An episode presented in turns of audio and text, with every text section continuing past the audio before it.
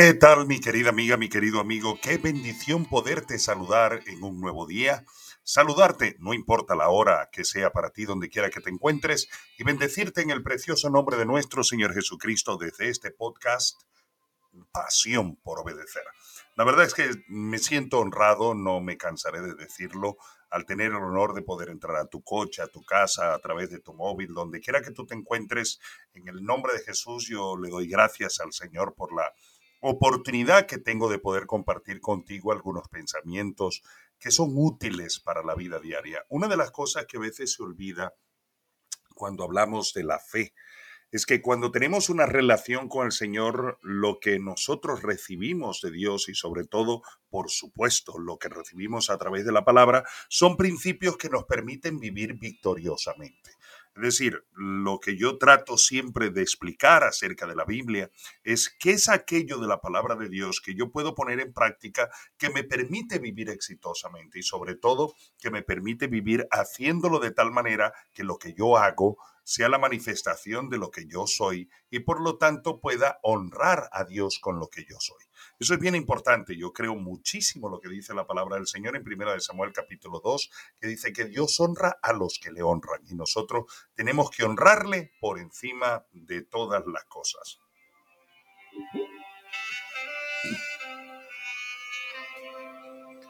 Bueno, en Pasión por Obedecer estamos aquí trabajando un tema y digo trabajando porque lo que quiero es provocar reflexión. Eh, yo creo que nadie tiene toda la verdad, así que el único que es absolutamente toda la verdad es el Señor Jesucristo y Él es el que la tiene, es el que la posee. Cada uno de nosotros vamos recibiendo a lo largo de los años un mayor entendimiento de la palabra del Señor y eso nos permite vivir, por supuesto, muchísimo mejor. Hemos estado hablando, es el tercer programa que estamos hablando acerca de la deuda, el tercer podcast donde estamos hablando de principios o de hábitos que provocan pobreza y estamos hablando de la deuda.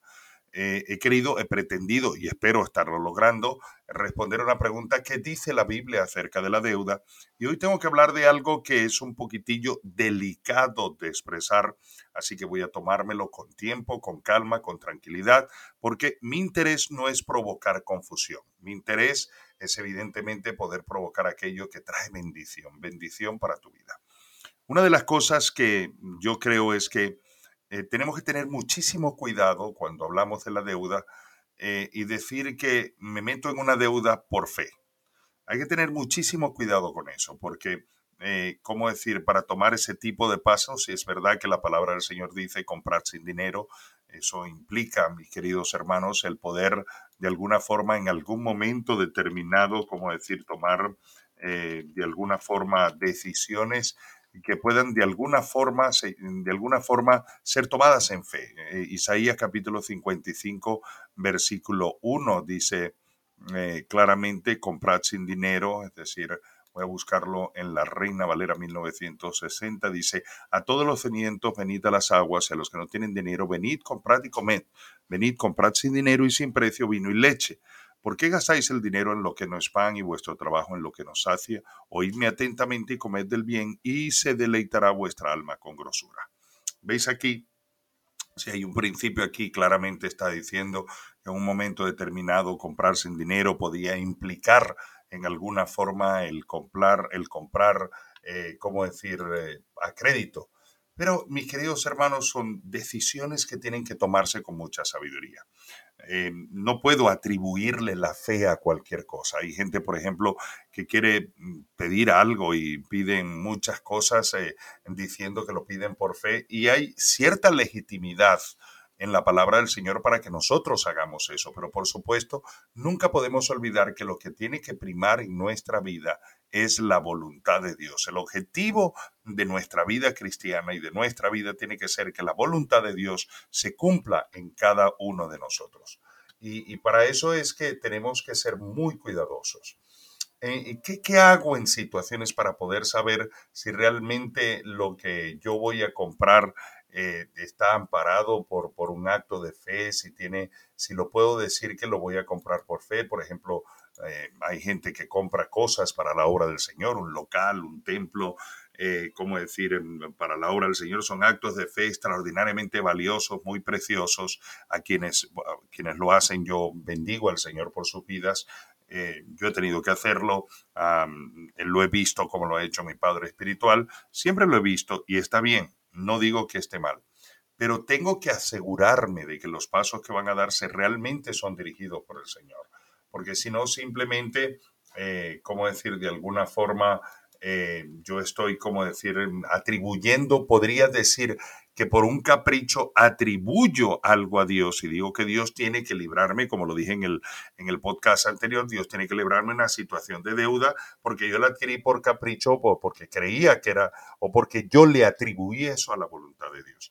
Tiene que haber, mi querido hermano, una certeza de que si vas a tomar una deuda para el avance del Evangelio, tienes que tener la firme convicción de que eso es lo que Dios te está pidiendo.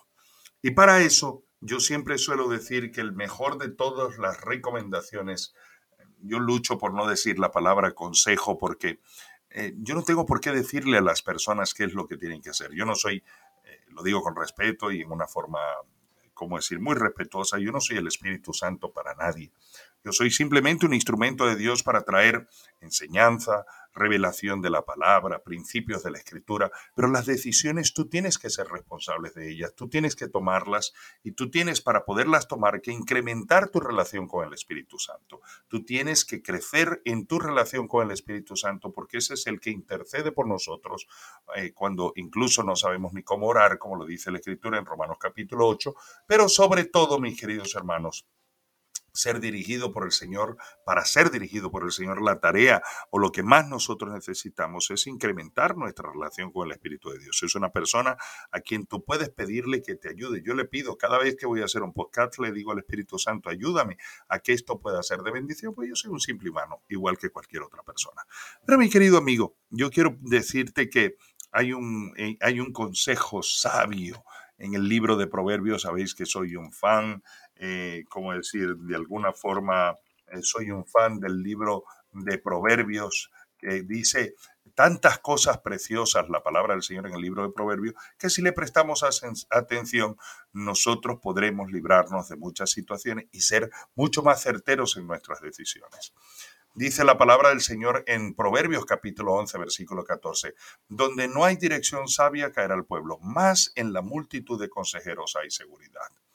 Lo voy a leer en la Biblia, a ver, voy a ir aquí, la Biblia latinoamericana, me parece, Biblia de las Américas, dice, el, bueno, eh, a ver un momentillo, que se me ha ido el versículo, el versículo 14, y ya lo voy a leer, el versículo 14 dice, donde no hay buen consejo, el pueblo cae, pero en la abundancia de consejeros está la victoria.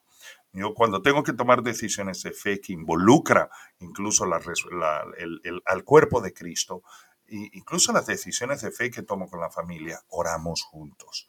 Oramos juntos y le pedimos al Señor que nos muestre, que nos hable.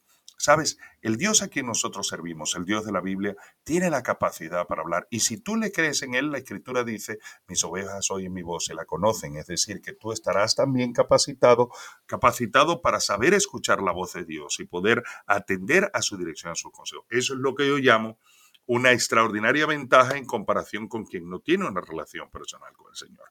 Así que yo quiero animarte a que tú no tomes decisiones a la ligera atribuyéndoselas a la fe. Con esto quiero decir que aunque mm, realmente mm, no puedo decir que, que la fe es un ejercicio de fe, tampoco puedo dejar de decir que se pueden tomar algunas deudas por fe para el avance de la obra. Pero el principio, insisto y estoy insistiendo en esto, cuando yo entro en deudas, no entro en deudas por un capricho, no entro en deudas por placer. Yo creo que la palabra clave es placer. No entro en deuda porque me quiero comprar un traje nuevo. No entro en deuda porque quiero, eh, ¿cómo decir?, salir de viajes. Mira, mi hermano, nosotros como familia tenemos un propósito siempre de pedirle al Señor, en el nombre de Jesús, que Él nos dé eh, provisión para las cosas. Hacemos una lista de las cosas que nosotros necesitamos. Cuando queremos un coche nuevo, cuando necesitamos cambiar algo para la casa, hacemos una lista. Cuando necesitamos ropa para nuestras hijas y para mi mujer y para mí, nosotros hacemos una lista y le decimos al Señor, Señor, esto lo necesitamos, suple. No voy a utilizar mi tarjeta de crédito, no voy a utilizar un préstamo bancario para salir adelante con ropa y con cosas que yo puedo pedir y confiar en el Señor. Eso es fe. Fe es decirle, Señor, estas son mis necesidades y te pido en el nombre de Jesús que tú me las proveas y que tú me ayudes significativamente a salir adelante con esto. Pero mi hermano, nosotros tenemos que en algunos momentos muy probablemente tomar decisiones, una edificación, algo.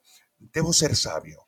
Y yo lo que hago siempre es rodearme de personas, empezando por mi pastor. Yo soy un hombre bajo autoridad y por eso tengo autoridad. Y yo puedo decirte que me reúno con él, le pido consejo, le pido que él ore, le pido que él también busque dirección. Es decir, para poder llegar a decir que he tomado un paso de fe para adquirir una deuda por algo específico, debo asegurarme de que eso realmente es lo que Dios me está pidiendo que haga. Número dos, debo asegurarme de que Él me da estrategias para poder asumir la responsabilidad de esa deuda. Número tres, debo buscar el consejo de aquellos que pueden ayudarme a entender si el paso que pretendo dar es un paso correcto o no. Número uno, te lo vuelvo a decir, debo asegurarme que eso es lo que Dios me está pidiendo que haga. Número dos, debo pedirle al Señor que me dé estrategias para saber cómo voy a asumir la responsabilidad del pago de esa deuda. Y número tres, el sabio consejo. Espero que esto te pueda haber bendecido y te recuerdo, mi querido amigo, que puede ser de bendición compartiendo este podcast con otras personas.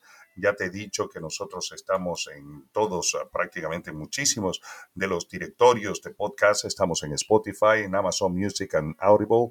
Estamos en Apple Podcast, estamos en Player FM, en iHeartRadio, en Odyssey, en Google Podcast, en Ghana, en Boomplay y en Deezer. Así que yo te animo a que seas de bendición para otras personas. Puedes copiar el enlace y también enviárselo. Suscríbete, suscríbete en cualquiera de las plataformas y por favor síguenos. Estoy cambiando de horario. Este va a salir a las 18 horas del horario central europeo para ver si de alguna manera pues puedo eh, alcanzar muchísimas otras personas porque ese es el propósito. Te bendecimos en el precioso nombre de nuestro Señor y Salvador Jesucristo y yo declaro que donde hay problemas la mano de Dios se mete. Hablo vida, hablo vida sobre tu vida, sobre tu matrimonio, sobre tus hijos, hablo vida sobre tu economía, hablo vida, salud sobre tu cuerpo y declaro en el nombre de Jesús que en este momento el Espíritu del Señor se mueve en ti en una forma sobrenatural. Recuerda, vive para honrar a Dios porque Dios honra a los que le honran. Hasta nuestro próximo episodio.